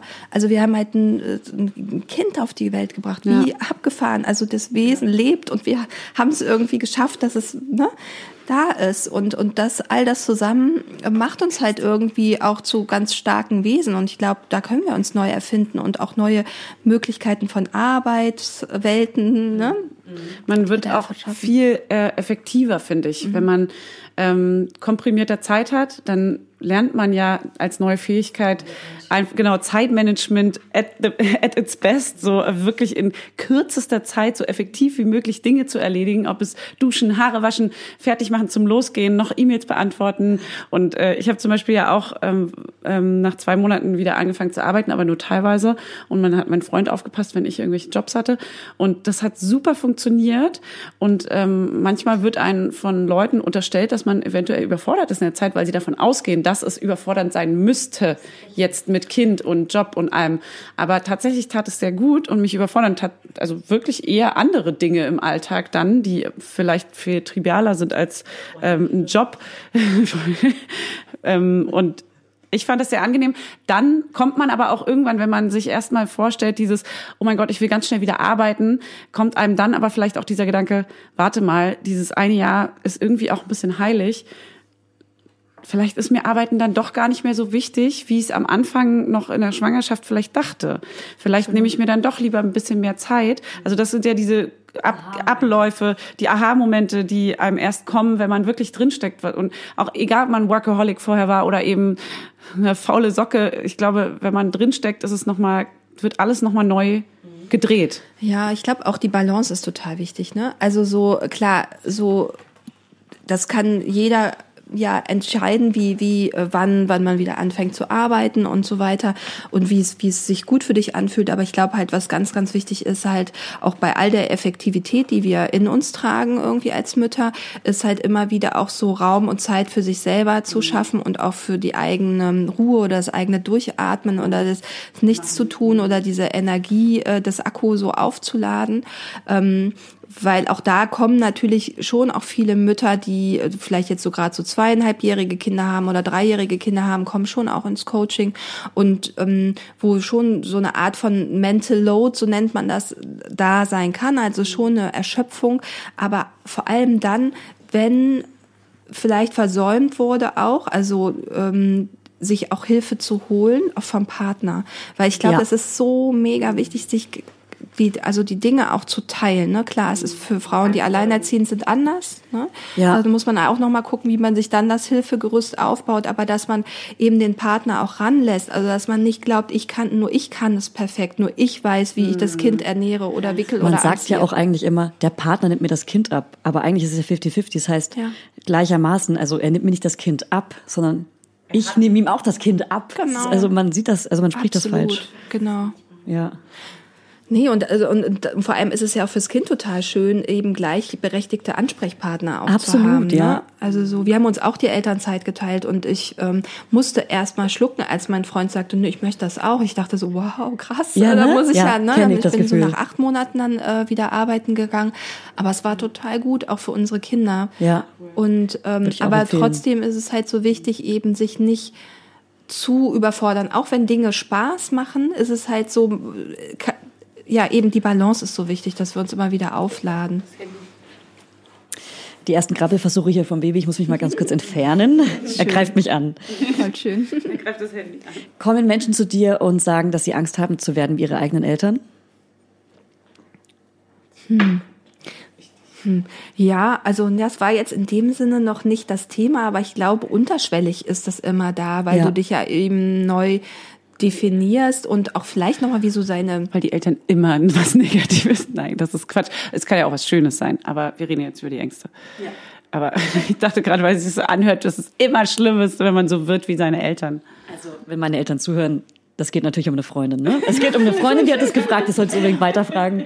Es gibt eine Freundin, die will auf keinen Fall werden wie ihre Eltern beide und macht deswegen erst recht anders. Wenn die Eltern irgendwas anmerken, würde sie es erst recht anders machen, würde die Freundin, hat sie mir gesagt. Ähm, und ich glaube auch einfach, Sachen, die man selber so mitgenommen hat als, als Kind, als Teenager, als Erwachsener, als junger Erwachsener und so weiter, die einen gestört haben, Sachen, die man Eltern nicht verzeiht. Gibt's ja manchmal, wenn man Trennungskind ist. Die möchte bei, bei den Freunden eben. Ich bin ja auch zufällig Trennungskind, aber es hat damit nichts zu tun. Ähm, ja, das, das, genau, dass man da einfach so super krass drauf achtet, dass das Kind, also dass man da aber auch eine Waage finden muss natürlich, dass das Kind jetzt nicht so krass super Doch in solche Muster fällt. und doch in solche Muster aus Versehen in die Muster fällt, weil, weil man ja Dinge auch vorgelebt bekommt und die einfach nachlebt. Aber ich finde schon, dass Angst vor den äh, zu, zu werden wie die eigenen Eltern viele haben. Also das habe ich oft gehört. Also was ich auf jeden Fall so mitbekomme und auch bei mir selber und auch bei, bei Freunden, dass, dass du das schon einmal nochmal alles so durchlebst und nochmal so reflektierst. Also so ähm, auch vielleicht, wie du eben jetzt auch sagtest, so, dass dann, wenn man vielleicht auch manchmal irgendwie so ein bisschen gestresst ist oder mal streng mit den Kindern wird, dass dann sind mir mal so Wörter rausgerutscht, die ich dann so kannte, wenn meine Mutter mal irgendwie Genau, sowas zu so geht's mir auch oft. Ich so, ah, oh nein, das Ja. wollte ich doch jetzt gerade gar nicht. Aber das ist dann, da sind dann irgendwie diese Muster. Und da fängt ja trotzdem so eine Reflexion an, Ja, wo man merkt so, okay, das, das möchte ich jetzt gar nicht. Das Ja. möchte ich anders machen. ja. Es sind sogar manchmal nur kleine Wörter. Ja.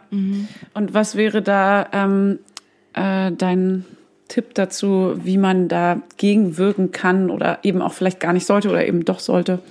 Ja, also ich glaube auch da wieder auf die eigenen äh, Bedürfnisse zu achten. Das wäre eher so das Allerwichtigste, ne? zu gucken, wenn, wenn du irgendwie spürst, oh, das fühlt sich irgendwie nicht gut an, also auch körperlich Mhm. spürst, das fühlt sich nicht gut an, weil ne, der Körper zeigt uns eigentlich immer zuerst, was, was die Bedürfnisse sind. Dann würde ich einfach darauf achten und es eben versuchen, eben anders zu machen. Mhm. Oder es ist ja auch so, dass wir, wenn wir Eltern werden, auch eben nochmal eine neue Rolle bei unseren eigenen Eltern annehmen.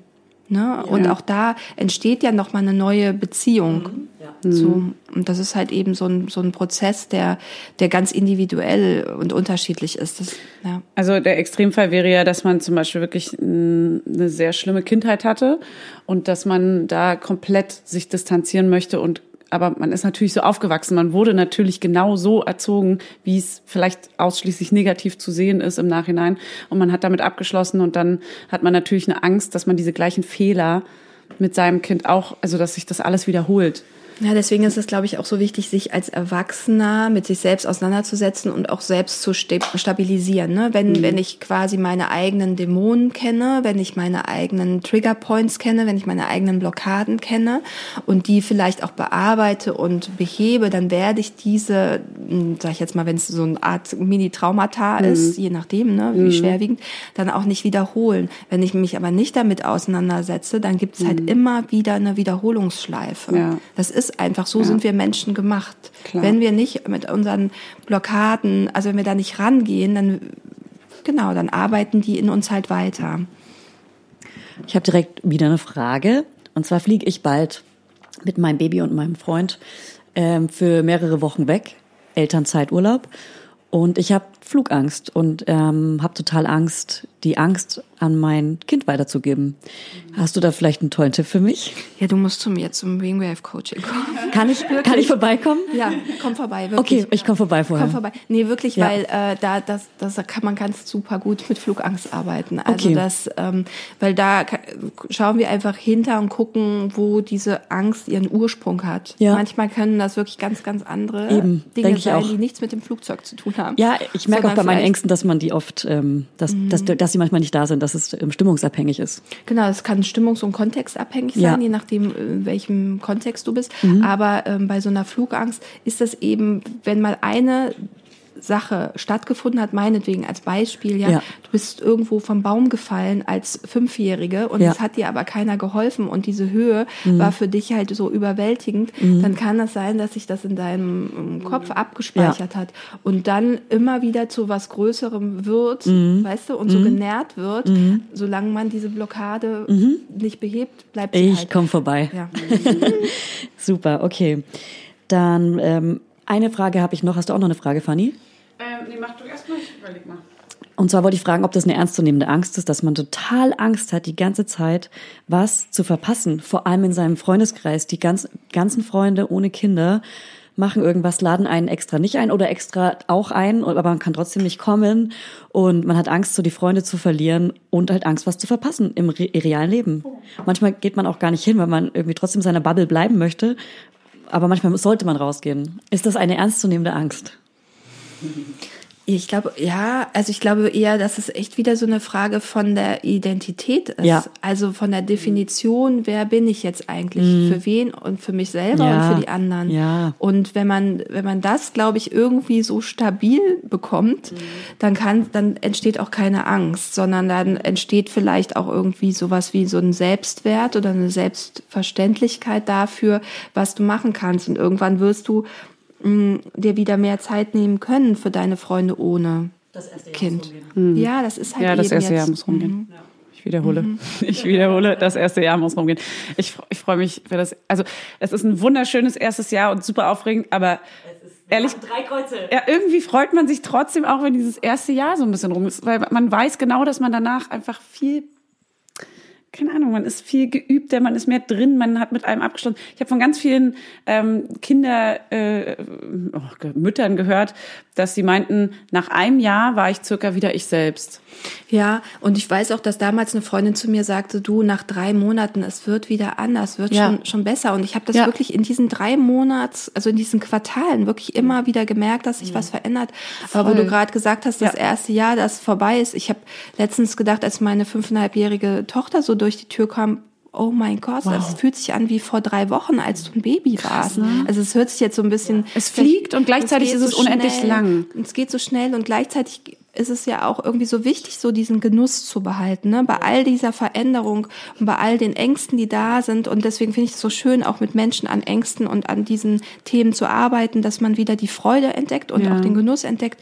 Und ähm, dass das Wunderbare an, an, an dieser ganzen Situation, ne? Weil es geht ja nicht darum, die Situation zu überstehen, sondern eben mittendrin zu sein und irgendwie Ja. alles Es auch aufzusaugen. genießen ne? zu können. Voll. Ich wollte gerade sagen, die Gegenwart zu genießen und nicht auf den nächsten Step zu warten. Man kann er krabbeln, man kann er laufen, und, sondern immer zu genießen, der Meilenstein, der gerade da ist. Wow, er kann gerade sein, seine Füße in den Mund nehmen. An alle Menschen, die keine äh, Kinder haben. Weil ich, wir umwickeln hier auch mein Kind mit dem Kabel, das ist fast gefährlich. Ähm, nein, weil man, es ist natürlich in dem Moment denkt man, wow, ich bin froh, wenn es vorbei ist. Gleichzeitig darf man echt nicht vergessen, den Moment zu genießen, weil danach denkt man nämlich, oh mein Gott, er war so klein und süß und ich will alles wieder zurückhaben. Und dann kriegt man das zweite Kind wahrscheinlich in dem Moment, wo man das denkt. Ja, die, ja, die Angst vor dem zweiten Kind, das, es gibt so viele Ängste. Wir brauchen, wir müssen jetzt einfach eine Angst, einen Angst-Podcast. Du solltest einen Angst-Podcast gründen. Kann man auch immer einen Shot trinken, wenn wir, ähm, einmal einen Shot trinken, wenn wir das Wort Angst sagen? Also nochmal zurück. Angst, Angst, Angst, Angst, Angst, Angst, Angst. Ja, es gibt äh, auf jeden Fall. Gut, im Endeffekt kann man sagen, Selbstreflexion, ähm, sich damit auseinandersetzen, mit Menschen reden, Identität, die eigene, ich möchte das Wort nicht aussprechen, mit eigene die I Identität, die eigene Identität ähm, finden, ähm, medita meditieren und sich dem bewusst machen, was man da gerade empfindet, das als nichts zu Negatives sehen, ähm, sondern damit umgehen und damit ähm, ja sich anfreunden mit der Angst. Ja, und ich glaube halt eben so zu trainieren, also so eine gute Stressregulation zu trainieren. Also dass, dass dich halt eben bestimmte Dinge nicht so schnell irgendwie so überwältigen, umhauen oder mm. überwältigen, sondern dass du eben damit lernst, damit umzugehen. Was ist der Trigger? Was kommt da gerade auf mich zu? Und das eben ne, mit bestimmten Techniken wie zum Beispiel Meditation, wenn du es alleine machst. Ähm, das hilft halt eben gut und, und gelassen durch diesen ganzen Prozess zu gehen. Und da ähm, kann man selber ähm, meditieren? Kann man sich das selber ähm, aneignen oder sollte man dann schon immer auch erstmal zu einem Coach gehen oder einem Therapeuten und Nee, das kann man selber machen. Also es gibt äh, verschiedene Formen, äh, wie du es selber machen kannst. Ne? Es wird zum Beispiel von den Krankenkassen gerade ähm, was ähm, bezahlt oder mitbezahlt. Das, das sind so sogenannte MBSR-Kurse. Ähm, da, da lernst du richtig zu meditieren und das ist dann aber so ein Fokus ähm, so auf 45 Minuten Meditation täglich, was für eine Mutter natürlich so ein bisschen vielleicht schwieriger in den Alltag äh, zu integrieren ist.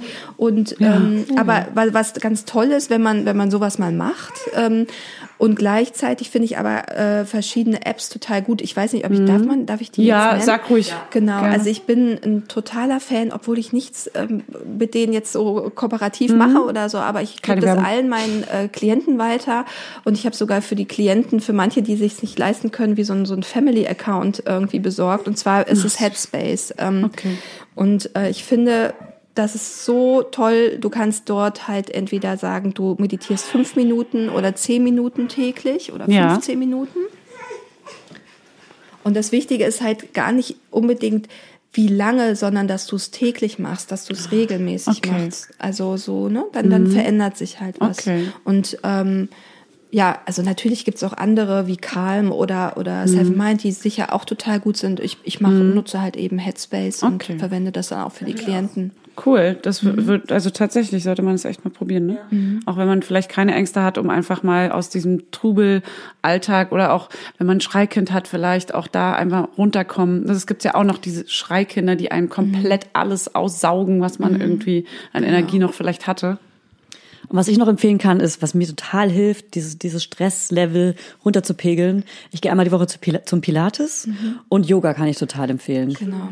Schwimmen ist auch total gut. Absolut. Alles, was einem so ein bisschen raus, holt, aus den Gedanken, aus der Gedankenwelt fliehen lässt. Da wäre die Frage, körperliche Betätigung ist wahrscheinlich generell auch ein ganz guter Stress- und Angstabbau, ne, um sich da Genau. rauszubringen. Genau. Also Sport nennt man das, glaube ich. Also so genau Dinge auch draußen zu machen, also so äh, ne, so laufen Mhm. zu Luft. Mhm. gehen oder frische Luft und äh, absolut. Also Sport ist ein totales, ist ja auch in dem Sinne meditativ. Ja, also du bist in dem Moment irgendwie mit einer anderen Sache Mhm. Ja. beschäftigt und machst machst die halt so autonom und ähm, genau. Das also, kenne ich früher noch vom Joggen gehen, wenn man ähm, damals in den ganzen alten Beziehungen, die einen vielleicht ein bisschen abgefuckt haben, da ähm, hat tatsächlich Joggen und Musik hören und so ein bisschen Prodigy zum Joggen und äh, auf 11 km/h laufen war immer super. Ja, oder wirklich Musik hören Ja. und, und tanzen, Ja. ja. Kannst du ja auch Ja. mit dem Baby machen. Aber ich glaube, das baut Dance. halt echt nochmal was ab. Ja, oder eben alleine oder wie auch immer. Ne? Aber genau. Sehr schön. Oh, ich glaube, das war eine echt, also ich habe ich hab ein sehr gutes Gefühl. Ich habe Angst. ja, vielen, vielen Dank für das tolle Gespräch. Ich glaube, das vielen Dank wird auch. für alle Leute, die nicht, sich nicht so gerne unterhalten lassen, die beste Folge, wirklich. Wahnsinn. finde auch. Richtig toll. Unsere professionellste Folge bisher. Ja. Ja, voll schön. Also ich, wie gesagt, ich finde es wahnsinnig toll, dass es euch gibt. Und als ich äh, eben über eine Klientin, die äh, bei mir ist, äh, nämlich von euch erfahren Ah, habe, das wollten wir nämlich noch fragen. keine Kinder hat, Ah. die das dann nämlich, Da die werden wir das ganz nämlich. Uh. gepostet hat. Und ich musste so über euren Titi- Titel lachen und dachte so, hm, das ist ja spannend, muss ich mal nachgucken, was Cool. ist denn das? Und so kam das Ja, alles, ja. genau. Und dann hast du mir, ähm, genau, dann äh, hast du mich geedit bei Instagram. Wie sagt man, da bist du mir gefolgt Mhm. und habe ich deinen Namen gelesen. Der war mir schon bekannt und habe dich direkt angeschrieben, Mhm. ob du Bock hast. Ob wir wohl diesen ähm, Arzt aus der Charité finden, der Babys wenden kann im Ja, der Bauch ist und so. toll. Ja, das wäre so interessant, wenn man den irgendwo findet. Vielleicht ist der ja so mega modern, hat auch ein Instagram. Ja, irgendwas. Wenn den so viele kennen, wenn wir drei den schon allein kennen, kennen den bestimmt noch mehr. Das ist anscheinend so ein George Clooney der Krankenhauswelt. Vielleicht hat er einen Instagram-Account, vielleicht hat er ja Follower. Deswegen. Eine Followerschaft. Fans. Gut, Fans. Ja, dann vielen, vielen, vielen Dank. Danke euch. Geht alle zu Sandra. Noch einmal Sehr gerne. Ganz kurz, ähm, du kannst uns ja noch mal ganz kurz zusammenfassen, äh, deine Website ähm, und, für, naja, Telefonnummer ist weird, aber Nein, wir schreiben das Da alles- in den Infotext. okay, aber noch, Genau. noch einmal gesagt jetzt. Alles, was du sagen willst. Also ich sage nochmal alles, was ich sagen will. Und zwar ähm, ist es tatsächlich so, dass ich in der nächsten, also im nächsten Jahr auch eine Anwendung für Mütter rausbringe Yes. mit ähm, zwei Kolleginnen. Also wir arbeiten da schon ganz, ganz fleißig und schon lange Cool. dran. Also wo es genauso um all diese Aufklärungsmomente geht Ja. und, und ne, ähm, verschiedene Tools, die es dann ähm, geben wird. Und das wird im nächsten Jahr sein und ähm, meine Webseite ist einfach äh, sandrajakisch.coach. Ja. Ja, und da und Instagram ist nochmal Sandra Jakisch unterstrich Coach. Preise? No, das sieht man auf der Webseite, Preise, oder? ja, also ich bin sogar eine von denen, die es auf die Webseite geschrieben haben. Ich Toll. versuche es so, dass halt Coaching für alle möglich ist. Ja. ja. Ähm, es ist so, dass ich natürlich die marktüblichen Preise versuche nicht zu unterschreiten. Und gleichzeitig ist es aber auch so, wenn, wenn Menschen ein Coaching brauchen äh, und es aber gerade schwierig ist zu finanzieren, dann habe ich auch immer einen Coachee im Monat, äh, wo ich so eine Sonderregelung mache. Cool. Und auch quasi Berufsanfänger oder junge Menschen bekommen andere Toll, super. Und man bekommt ja so schwer Termine bei guten Therapeuten. Ist es, äh, bist du sehr ausgebucht oder kriegt, also wie lange muss man warten, wenn man sich jetzt bei dir anmeldet äh, und man dann tatsächlich eine Stunde bei dir hat? Wie, wenn jetzt eine Angst ist ja meistens recht akut. Genau, also ich arbeite generell äh, immer 90 Minuten mit den Klienten oder auch länger, weil ich das so äh, empfinde wie so eine ähm, Herz-OP. Ne? Wenn ich einmal das Herz öffne, möchte ich auch das wieder gut verschließen. Ja, toll. Und ich deswegen- gleich. Ja. Ja, aber es ist so. Ja. Und ähm, es ist tatsächlich so, dass es oft am Vormittag einfacher ist, Termine zu bekommen als am Abend. Also weil Ja. dann, also ähm, ja. Ja. diese Abendtermine sind halt schneller ausgebucht und vor allem ist es so, dass ich äh, so wenig abends arbeiten möchte wie möglich, weil ich ja auch Du zwei hast Kinder, habe. natürlich. Wir kennen das. Und die m, F- Frauen, die, die das benötigen oder auch Männer, die sollen sich einfach melden und ich mache auch so akut ähm, Stunden. Also dann Man könnte innerhalb von einer Woche, innerhalb von einer Woche könnte man beispielsweise manchmal auch ja, dich treffen, man, eventuell. manchmal ja, genau. Ne? Also wenn es so ganz akut ist, dann versuche ich das auch irgendwie nochmal so reinzuschieben. Perfekt. Und so. mhm. Schön. Dann vielen Dank. Danke euch Und auch. keine Angst. Tschüss. Ja, mega, geil.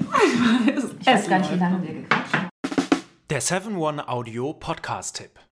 von einem Moment zum anderen verschwunden, durch einen Schicksalsschlag getrennt oder einem Verbrechen zum Opfer gefallen. Manche Menschen verschwinden spurlos.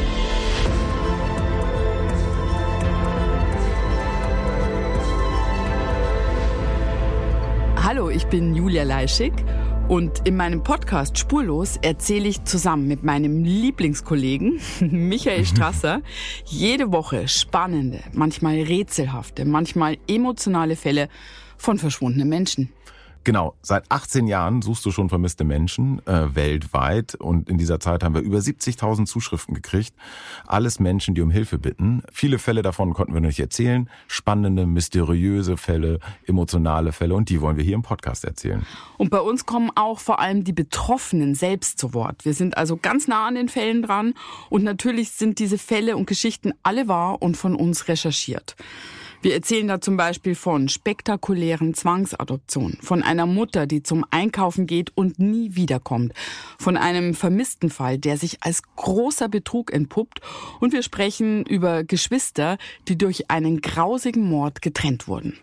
Manche dieser Fälle werden von uns gelöst, manchmal bitten wir euch um eure Hilfe und manche Menschen werden wohl für immer spurlos verschwunden bleiben.